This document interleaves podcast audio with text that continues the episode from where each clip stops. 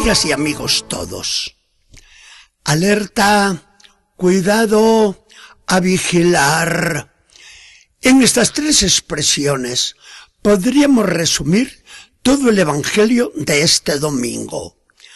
Al comenzar el año litúrgico, el año religioso de la Iglesia, miramos a Jesús y lo vemos en una actitud algo misteriosa. Parece que tiene los ojos clavados en la lejanía. Mira el día último del mundo, cuando vendrá a juzgar a todos y a cerrar la historia, y se siente preocupado. Ya había dicho una vez, piensa que cuando yo vuelva voy a encontrar fe en la tierra. Ahora diríamos, se siente inquieto. Sabe que aquel día último ya no habrá remedio para tantos y les previene. No se han fijado en lo que pasó durante los días de Noé. Lo veían las gentes construir el arca y se reían de él, aunque les avisara que va a llegar un enorme diluvio. Pero no le hacían ningún caso y le contestaban, allá tú si lo crees. Nosotros a comer, a beber, a casarnos y a pasarla bien. Sin embargo, llegó el día fatal. Noé se metió en el arca y comenzaron los cielos a descargar aguaceros imponentes que se engulleron a todos. Pues esto mismo, esto mismo va a acontecer al final de los tiempos, porque yo, dice Jesús, me presentaré a la hora menos pensada.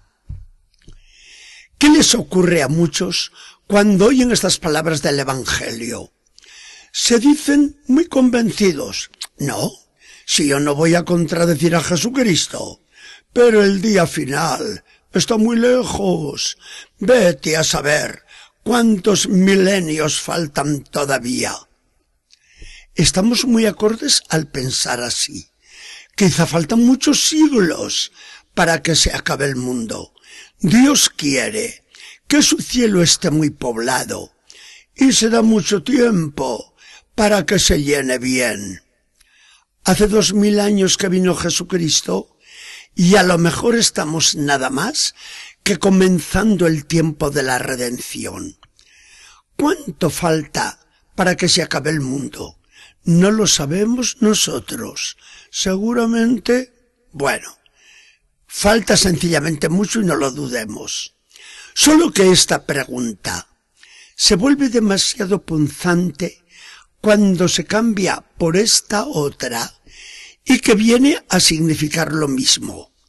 Y a mí ¿Cuánto tiempo me falta para acabar mi vida, para que el mundo se acabe para mí? Entonces, la palabra de Jesús es tremendamente actual. Vigila tú, porque no sabes la hora en que me voy a presentar precisamente por ti.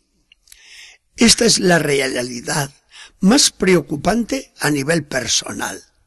El mundo puede durar muchos siglos y muchos milenios.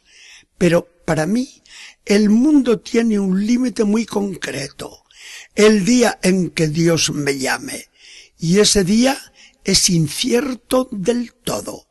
Por eso, cada uno se da a Jesucristo cada día y cada momento, y lo espera en el espacio de tiempo que se le concede a él en concreto. El creyente sabe repetir con gran convencimiento, Señor, para cuando vengas, yo y todo lo mío somos enteramente para ti. Estamos hechos a ver tipos muy raros en la sociedad. Y a propósito de este Evangelio, se dio un caso muy divertido en Inglaterra hace ya algunos años aquel señor debía ser bastante excéntrico y en el testamento suyo dejó toda su fortuna convertida en dinero contante, en concreto 26 mil libras esterlinas, en favor de Jesucristo para cuando vuelva a la tierra. Una cláusula del testamento extiende la validez hasta dentro de 80 años. Y como la ley es ley, y en Inglaterra muy seria, los ejecutores del testamento no saben qué hacer. El tesoro inglés se hace cargo de esta cantidad por el momento, y si dentro del tiempo establecido no se ha presentado el beneficiario, Jesucristo, al que se le debe entregar, dice el testamento textualmente, una vez obtenida la prueba de su identidad, se piensa que el tesoro del Estado se quede con el dinero, junto con todos los intereses acumulados durante 80 años, o bien se lo entreguen a algún descendiente lejano del desquiciado testador. Si no fuera histórico, no lo creería. Nos podemos reír si queremos, pero de la risa pasamos a lo serio. ¿Es esto lo que Jesucristo nos pide ante la seguridad de su vuelta? La espera del que tiene fe es muy diversa a la de este infelizote. Nuestra espera consiste en ilusión por unirnos con Jesucristo y el complacerle con nuestra vida entera.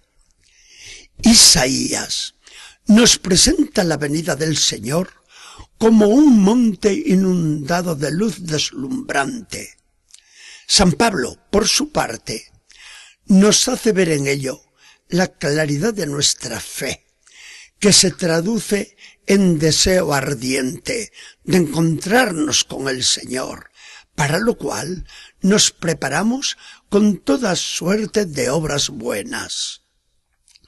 El cristiano no teme el encuentro con Jesucristo. Al contrario, este futuro encuentro es la mayor ilusión de su vida. El trato ininterrumpido con Jesucristo mediante la oración le hace entablar una amistad con el Señor que aleja radicalmente del alma todo temor. Por eso, la fe se alimenta de la oración. Quien ora sabe creer, sabe esperar y sabe amar. Quien ora está inmerso plenamente en la luz de Dios. Y el que sabe que cada día está más cerca del Señor, vive con gozo la esperanza, convencido de que Jesús viene a buscarlo para meterlo en su misma gloria. Hoy llevan muchos una vida perfectamente computarizada el negocio, el dinero, la diversión están programados al detalle. Lo está también la fe. Se está al tanto de la proximidad del Señor. En el mundo se vive con más atención la palabra de los paisanos de Noé, a divertirnos, que la prudente de Jesucristo. Vigilen. Nosotros preferimos vigilar por si acaso, ¿verdad?